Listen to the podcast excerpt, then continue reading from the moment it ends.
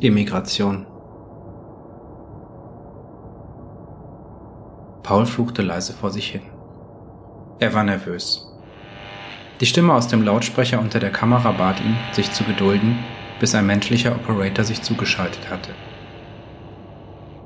Diesmal sollte es nicht ganz so leicht sein, die Interzone zu verlassen. Schließlich war er jetzt Teil der clandestinen Operation Woofer Connect, die sich sein Vater ausgedacht hatte. Natürlich hatte sein Vater es wieder Dr. de Bonigno überlassen, ihm die unangenehmen Details mitzuteilen. Trotz seiner miesen Stimmung fühlte sich Paul irgendwie wohl in der Transferzone zwischen den Stahljalousien. Ein leichtes Gefühl von Euphorie schlich sich in seine Eingeweide.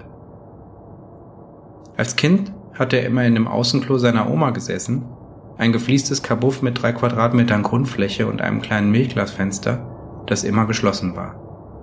Er hatte sich vorgestellt, dass außerhalb der vier Wände nichts existierte. Keine Eltern, keine Oma, kein Garten, keine Schule. Alles würde in Schockstarre sein, bis er wieder auftauchte. Dann würden die Personen wieder zum Leben erwachen und mit ihm interagieren. Als er seine Oma einmal gefragt hatte, wie das sei, im Nichts zu sein, hatte sie ihn einen Moment besorgt angesehen und dann milde gelächelt. Was du nur für eine Fantasie hast, Paul. Nun war Paul allein in der Transferzone. Zusammen mit den Graffiti, der Ölkanne, der Kamera und der abgewetzten Sprechstelle. Er überlegte auszusteigen, aber die Stimme mahnte ihn, sich ruhig zu verhalten. Als sich Pauls Augen ein wenig an die Dunkelheit gewöhnt hatten, konnte er eine verrostete Stahltür erkennen, die aus der Schleuse hinausführte. Sie war sicherlich ein paar Jahre lang nicht geöffnet worden. Rechts über der Tür drehte sich langsam ein rostbrauner Ventilator. Wo diese Rohre wohl hinführten? Existierte jetzt irgendwas außer ihm und dieser Schleuse? Befand er sich wirklich im Niemandsland zwischen der Interson und Brandenburg? Oder hatte er schon immer hier gesessen, hingehalten von einer synthetischen Stimme, die ihn überzeugte, immer länger zu warten? War das nicht sogar ein bisschen wie das Leben? Die Hoffnung auf etwas, das kommen würde, aber nie gegenwärtig war.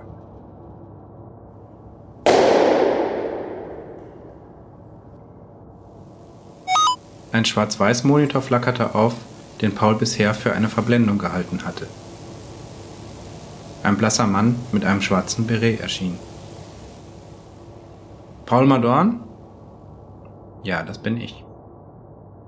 Sie haben die Interson vor einer Woche für 48 Stunden verlassen und nun einen weiteren Antrag gestellt. Welcher Art sind Ihre Unternehmungen in der FRB? Geschäftlich. Ich arbeite für die Firma Ludicorp. Das kann ich sehen, entgegnete der Soldat Barsch. Welcher Art sind die Unternehmungen der Firma Ludicorp in der FRB? Dazu kann ich Ihnen leider keine Auskunft erteilen. Ich bitte Sie, sich an die PR-Abteilung der Firma zu wenden. Schauen Sie, ich möchte keine Probleme machen, aber wenn ich meine Befugnisse überschreite, dann kann ich echt Ärger bekommen. Soweit ich weiß, müsste der Papierkram ordentlich erledigt worden sein. Diesbezüglich gibt es keine Probleme. Trotzdem möchte ich Sie bitten, Ihren Wagen zu verlassen und sich mit dem Gesicht zur rechten Wand aufzustellen. Die Hände legen Sie bitte auf die schwarzen Markierungen. Was haben Sie vor? Routinekontrolle. Es wird nicht mehr als eine Stunde Ihrer Zeit kosten. Aus dem Mund des Soldaten klang diese freundliche Floskel kalt und hohl. Er öffnete die Wagentür und ging mit einem Seitenblick auf die Kamera, die hinter ihm hersurrte, auf die Wand zu.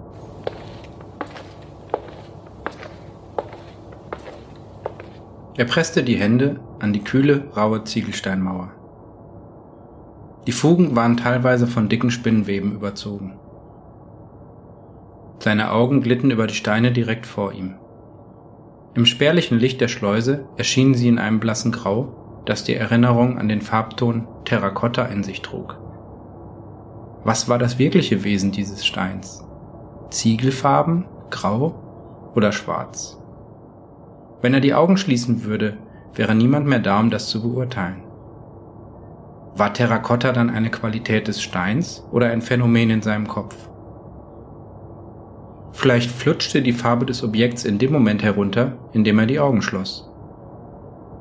Jetzt, in der Dunkelheit, spürte Paul die angenehm sandige Beschaffenheit des Ziegelsteins. Er kratzte probeweise mit dem Finger daran und ein Stück Fugenmörtel rieselte auf den Boden. War die Oberfläche des Steins eine Eigenschaft, die irgendwie mehr zu dem Stein gehörte als seine Farbe? Und wenn er fünf Meter große Hände hätte, würde ihm der Stein dann glatt erscheinen? Für wen war die Welt gemacht, wenn nicht für ihn, Paul? Er fühlte den Drang, seinen Darm zu entleeren, der mit einer leichten Euphorie einherging. Nichts ist wahr, alles ist nur für mich. Und das macht mir keine Angst. Nein, ich fühle mich großartig.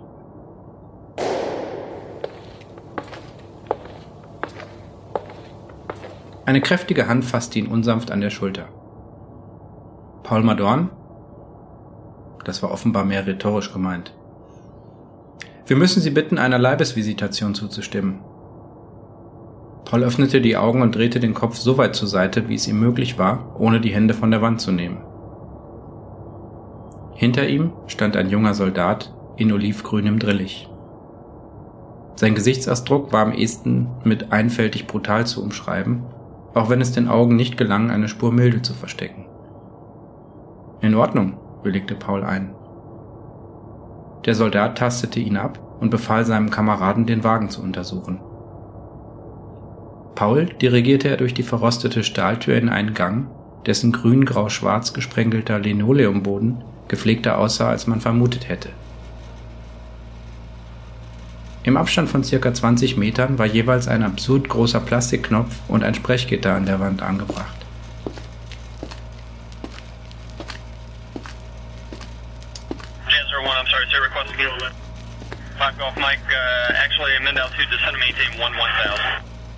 Nachdem sie etwa fünf Minuten gegangen waren, kamen sie an eine Tür, die der Soldat mit Codekarte und Tastenkombination öffnete.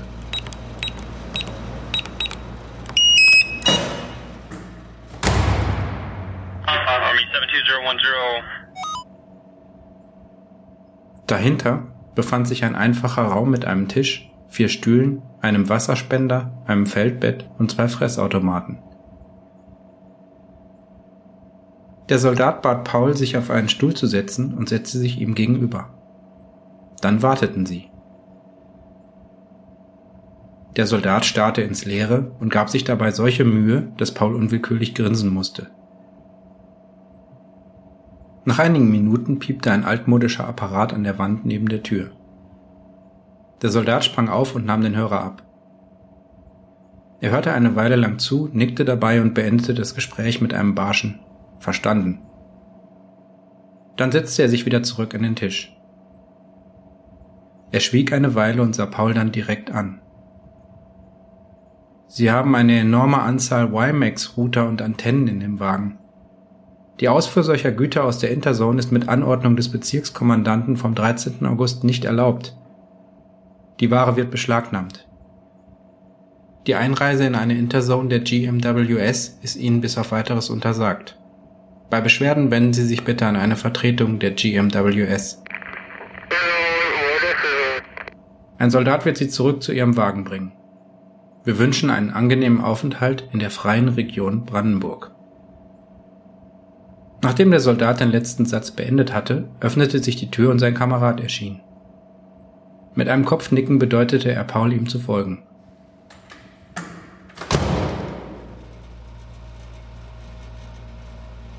Paul hielt es für unpassend, irgendwelche Fragen zu stellen.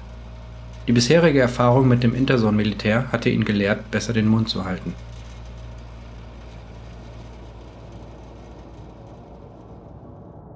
Wenige Minuten später saß er wieder in seinem Auto und blickte in den blinden Schwarz-Weiß-Monitor. Die Soldaten waren spurlos verschwunden. In dem Lautsprecher unter der Kamera knackte es kurz, dann knirschte die Stahljalousie vor ihm und gab allmählich den Blick auf eine verregnete Weidelandschaft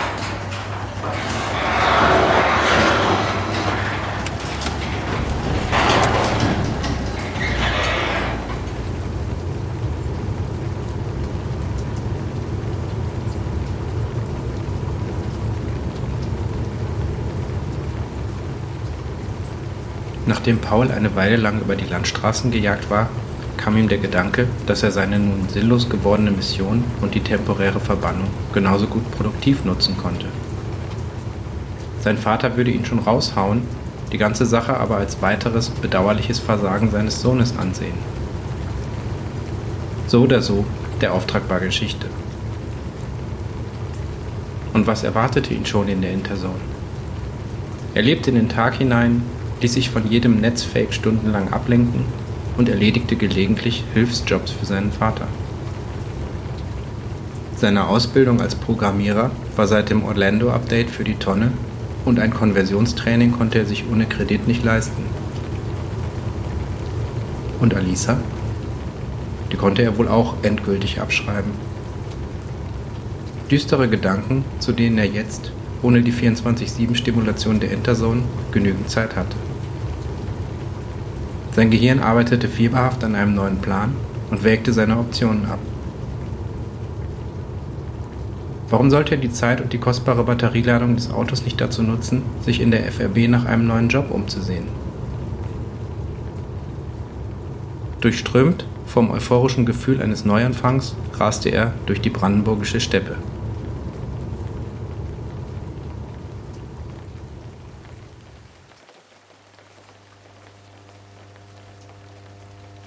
Nördlich von Oranienburg, zwischen Nassenheide und Kreuzbruch, stand das große Rectenna-Feld für die Energie aus dem geostationären Orbit.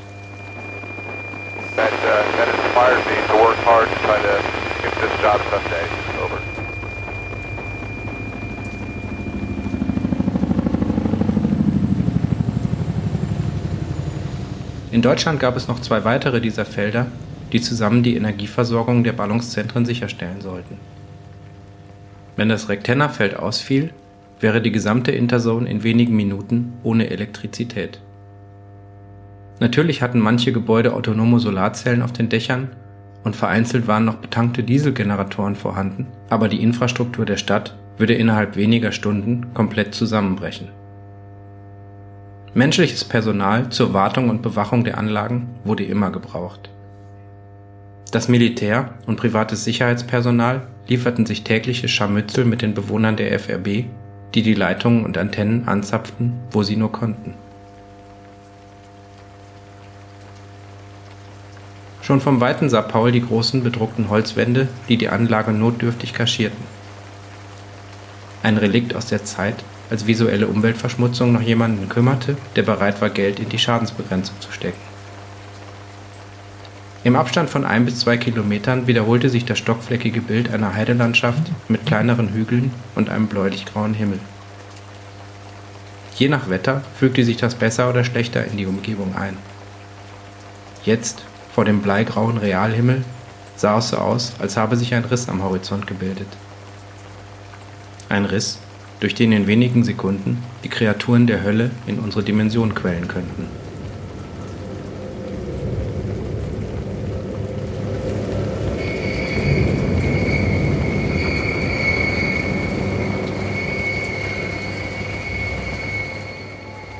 Der Eingang der Anlage, Liebenberger Bruch, befand sich ungefähr einen Kilometer östlich von Nassenheide.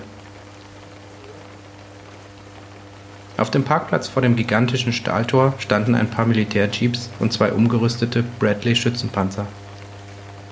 Paul parkte seinen Wagen in, wie er hoffte, gebührendem Abstand. Dann ging er langsam über den Parkplatz.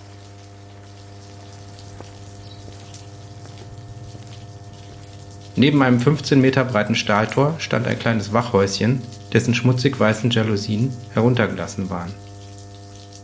Er versuchte in das Innere zu spähen, konnte aber nur einen unordentlichen kleinen Tisch, eine zerfledderte Zeitung und eine uringelbe Kaffeemaschine entdecken. Paul fühlte sich ein wenig verloren und fragte sich nun doch, was er eigentlich hier machte. Auf der Suche nach einer Sprechstelle schritt er am Stahltor entlang. Nach einigen Metern bemerkte er, dass ihm eine Überwachungskamera folgte. Eine kugelförmige Optik, die auf dem ersten Blick wie eine Metallniete aussah, war auf halber Höhe in einer Ausbuchtung des Tores versteckt. Paul blieb stehen, winkte in die Kamera und machte das internationale Symbol für eine Telefonkommunikation. kleiner Finger und Daumen abgewinkelt, der Rest der Hand zur Faust geballt. Aus Richtung des Wachhäuschens ertönte eine blecherne Stimme. Sie befinden sich auf militärischem Sperrgebiet der Hauptkommandantur Interzone Berlin. Bitte treten Sie vom Tor zurück und warten Sie auf weitere Anweisungen. Na toll. Das war jetzt schon das zweite Mal an diesem Tag, dass er von einer anonymen Stimme zum Warten verdammt wurde. Vielleicht war der Abstecher ja doch keine so gute Idee gewesen.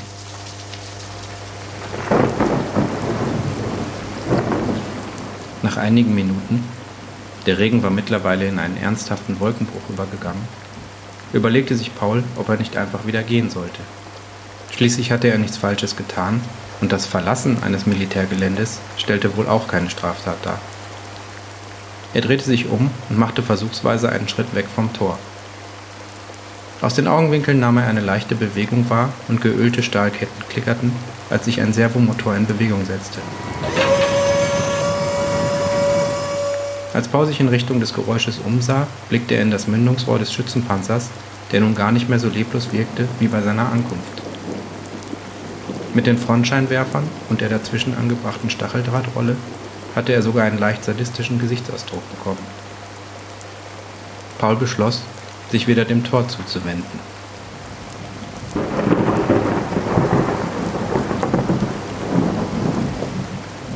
Er kniff die Augen gegen den Regen zusammen und sah in Richtung der Kamera, die ihn starr fixierte. Irgendetwas rasselte wieder, aber Paul wagte nicht, den Kopf zu drehen. Dann explodierte ein dumpfer Schmerz in seinem Nacken. Sein Gesichtsfeld wurde augenblicklich schwarz und er spürte noch, wie er in die Knie sackte. Beinahe dankbar kippte er auf den kühlen, nassen Asphalt.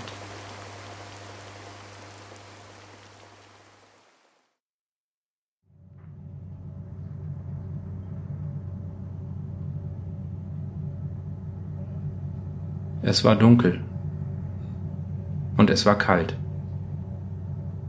Es schien, als läge sein Körper auf einem massiven Eisblock. Sein Gehirn pulsierte im Takt seines Herzschlags und drohte bei jeder Extraktion, den Schädel aufzusprengen. Paul presste seine Stirn auf den kalten Boden. Seine Hände glitten an seinem nackten Oberkörper herab, um eine Inventur zu vollziehen. Kopf und Arme waren dran, ein erkalteter Schweißfilm lag auf der Stirn, am ganzen Körper Gänsehaut. Er trug offenbar eine Hose ohne Gürtel, keine Schuhe. Ein Anfall von Schüttelfrost durchzuckte ihn. Was war passiert? Langsam kehrte die Erinnerung an den Besuch der Militäranlage zurück. Er fasste sich an den Hinterkopf und spürte den frischen Schorf getrockneten Blutes. Er versuchte sich aufzusetzen, aber feine Blitze zuckten vor seinen Augen und sein Magen krampfte sich zusammen. Er kippte auf die Seite und ein zäher Speichelfaden lief aus seinem Mund. Auf dem kühlen Boden war es gut. Er verlor wieder das Bewusstsein.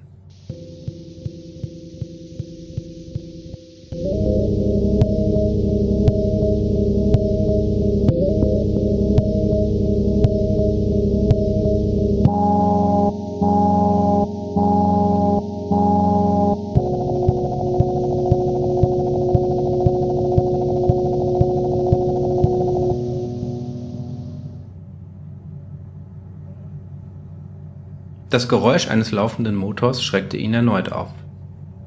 Paul war fast dankbar für das Geräusch, das seinem dunklen Gefängnis eine gewisse Struktur gab. Er versuchte in Richtung des Geräusches zu kriechen, war aber zu schwach.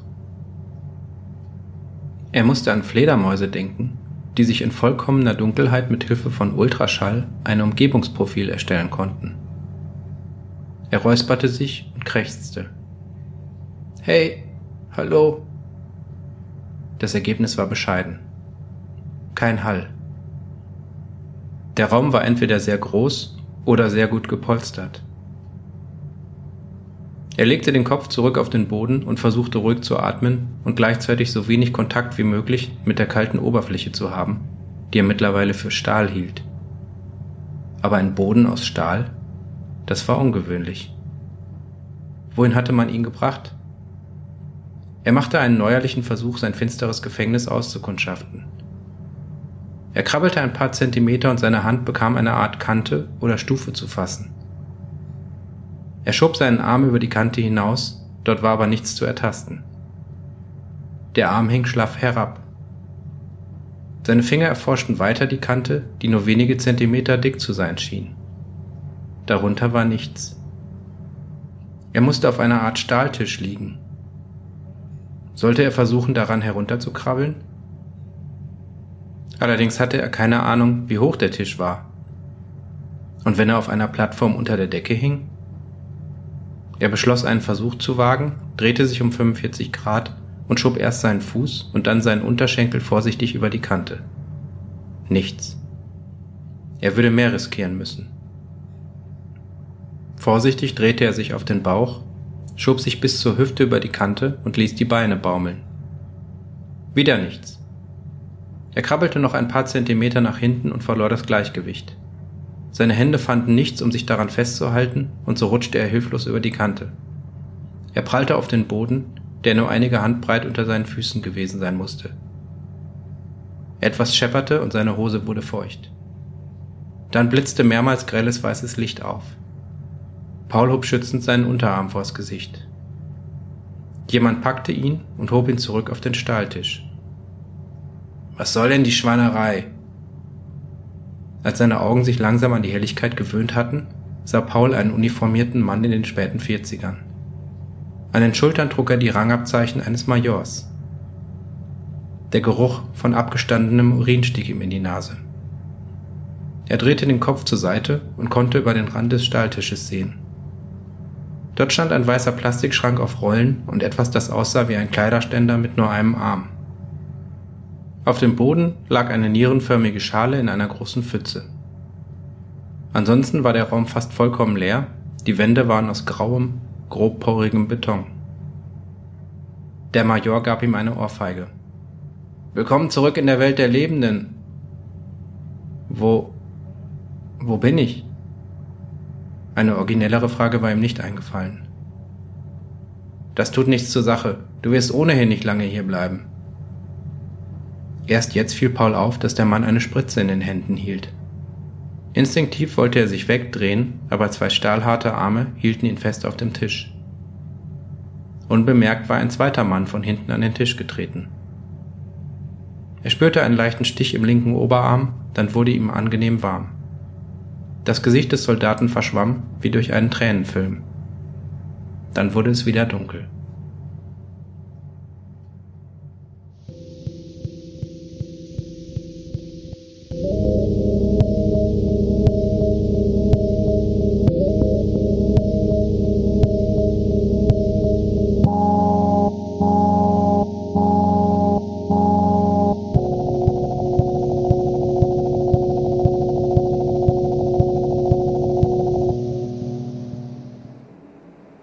Das nächste Mal erwachte Paul, weil er hart auf metallischem Boden aufschlug. Instinktiv rollte er sich zusammen. Er öffnete die Augen, sah aber nichts als kaltes, gelblich-weißes Licht, das durch winzige kleine Löcher drang. Offenbar war ihm eine Art Sack über den Kopf gestülpt worden. Er fühlte sich unendlich schlapp und seine Muskulatur schmerzte wie zu Beginn einer schweren Infektion. Er versuchte sich zu strecken, spürte aber sofort ein starkes Ziehen in seinen Schultern. Die Hände waren ihm auf den Rücken gebunden und ein weiterer Strick schien seine Hände mit den Fußgelenken zu verbinden. Panik stieg in ihm auf, aber er versuchte sich zu beruhigen, atmete ruhig ein und aus.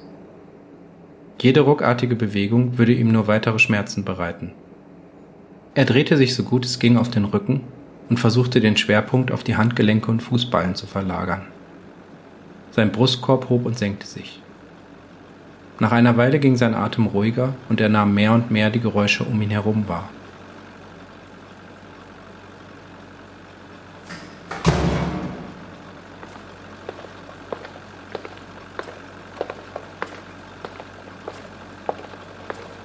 Aus dem anfänglichen Murmeln wurden Fetzen einer Konversation.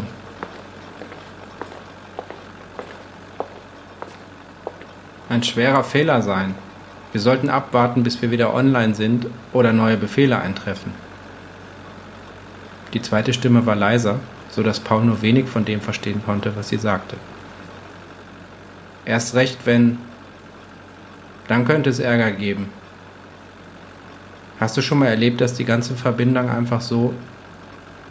Außerdem keine Ahnung von dem, was... Na du vielleicht, sagte die erste Stimme. Besser, wir werden ihn los. Wer weiß, was das für ein Typ ist. Mittlerweile mussten die beiden Menschen, zu denen die Stimmen gehörten, ganz in der Nähe von Paul stehen.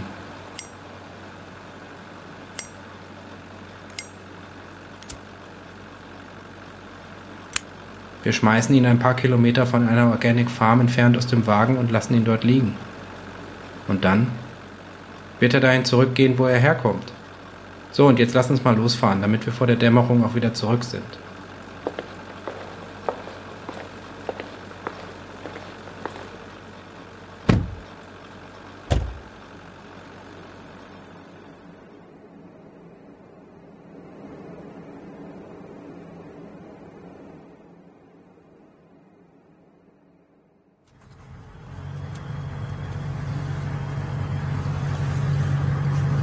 Karosserie um ihn herum begann zu vibrieren und er fiel wieder auf die Seite. Das Licht, das durch die Poren des Sacks drang, wurde greller. Hin und wieder wurde sein Körper aufgrund einer Unebenheit hochgeschleudert und er versuchte, so gut es ging, den Aufprall mit den Schultern abzufangen.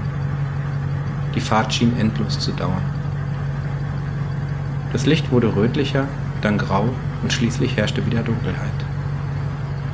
Als er gerade dachte, dass er nun die gesamte Topologie der Ladefläche erkundet hatte, bremste das Fahrzeug ruckartig ab und sein Kopf knallte gegen Metall. Dann zog ihn etwas an den Füßen. Vier Hände packten ihn und warfen ihn auf den Boden. Die Fesseln an Füßen und Händen wurden durchtrennt und man drehte ihn auf den Rücken. So, mein Lieber. Viel Spaß auf dem Nachhauseweg. Dann knallten wieder Autotüren und der Wagen entfernte sich. Erst als er keine Motorengeräusche mehr hören konnte, wagte Paul die Arme zu bewegen und den Sack von seinem Kopf zu entfernen. Er versuchte aufzustehen, fiel aber zurück auf die Knie und mit dem Kopf auf den Waldboden. Übelkeit stieg in ihm hoch und irgendwie schaffte er es, zwei Spuckefäden aus seinen Eingeweiden zu würgen. Als der Anfall vorbei war, richtete er sich wieder vorsichtig auf und dachte über seine Situation nach. Innerhalb eines Tages war er von einem Interson-Botschafter zu einem Heckenpenner abgestiegen. Ihm war zum Heulen zumute. Zunächst lag er einfach nur so da, als aber immer mehr Ameisen begannen an ihm hochzukrabbeln, raffte er sich wieder auf. Er war mitten im Wald, allerdings konnte er schemenhaft einen Asphaltweg erkennen, auf dem der Jeep weggefahren sein musste. Er holte tief Luft und stolperte zu der Straße. Wohin sollte er gehen? Im Grunde war es egal. Halb ging, halb rannte er auf sich wild kreuzenden Straßen, bis er schließlich an den Rand des Waldes kam. Über ein etwa drei Hektar großes Feld hinweg konnte er ein schwaches Licht erkennen, das auf Bewohner schließen ließ. Neue Kraft flammte in ihm auf. Vielleicht konnte er dort Hilfe finden. Er sah an sich herab. Trotz der Dunkelheit konnte er sehen, dass seine Kleidung verschmutzt starrte und er mit Schrammen übersät war. Wenigstens hatten sie ihm wieder Hemd und Schuhe angezogen. An der Straße angelangt sah er das Ortsschild. Blumenthal bei Pritzwalk. Er war in der östlichen Prignitz. Stimmt, das hatte der Soldat gesagt. Ein paar Kilometer von einer Organic Farm entfernt. Auf einem Straßenschild stand Straße der Solidarität. Ausgerechnet. Ihm kamen Tränen in die Augen, als er über diese Mischung aus Tapferkeit, Naivität und Nostalgie nachdachte. Solidarität war doch so ein schönes Wort. Und es war so bedeutungslos geworden. Da, wo er bis vor kurzem gewohnt hatte, war es solidarisch, wenn man eine Fructosate-Flasche neben den Mülleimer stellte damit die Kiezer nicht darin wühlen mussten. Jetzt spürte er, wie erbärmlich diese Art von Hilfe aus der Sicht der Kiezer aussehen musste. Aber sie nahmen es stumm zur Kenntnis und verzogen sich wieder aus dem kalten Blick der Konzerner. Paul überlegte, an einem Bauernhaus zu klingeln, aber dann begnügte er sich damit, in einem Gebüsch nahe der Bahngleise Zuflucht zu suchen. Gott sei Dank war es Mitte August und die Nacht war mild. Beim Warten auf die Dämmerung schlief er schließlich ein.